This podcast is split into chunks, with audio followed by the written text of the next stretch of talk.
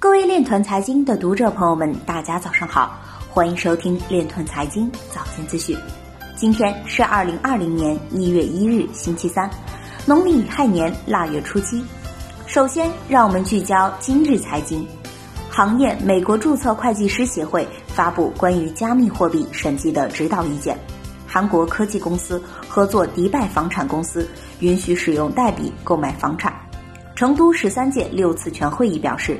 加快发展区块链等产业，鼓励基于区块链等技术的金融产品服务模式创新。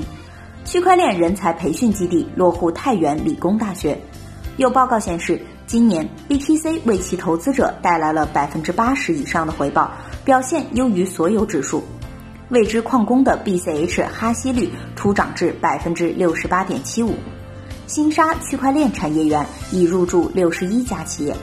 长三角先行先试食品追溯上链，教育部陈忠表示，区块链的技术内涵需要映射到社会治理的意义上，应用特色是多方参与、分布抗毁。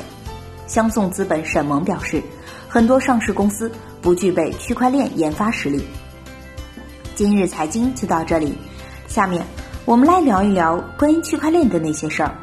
中国人民银行。金融科技委员会会议日前在北京召开，国海证券表示，区块链在技术和监管两方面已经具备规模应用的基础。目前，区块链在游戏、医疗、物联网、物流、身份认证等领域都已经出现了许多试验性质的应用案例。预计，二零二零年将成为区块链应用集成落地的一年，联盟链将是主要落地方式。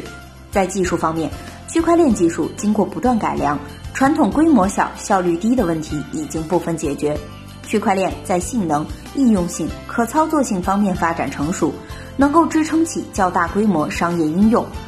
在监管方面，区块链法律法规和监管体系逐步完善，区块链备案有利于区块链行业的整体发展。国海证券建议积极关注金融、民生和政务三大场景应用。以及区块链解决场景落地痛点的应用方向。以上就是今天链团财经早间资讯的全部内容，感谢您的关注与支持，祝您生活愉快，我们明天再见。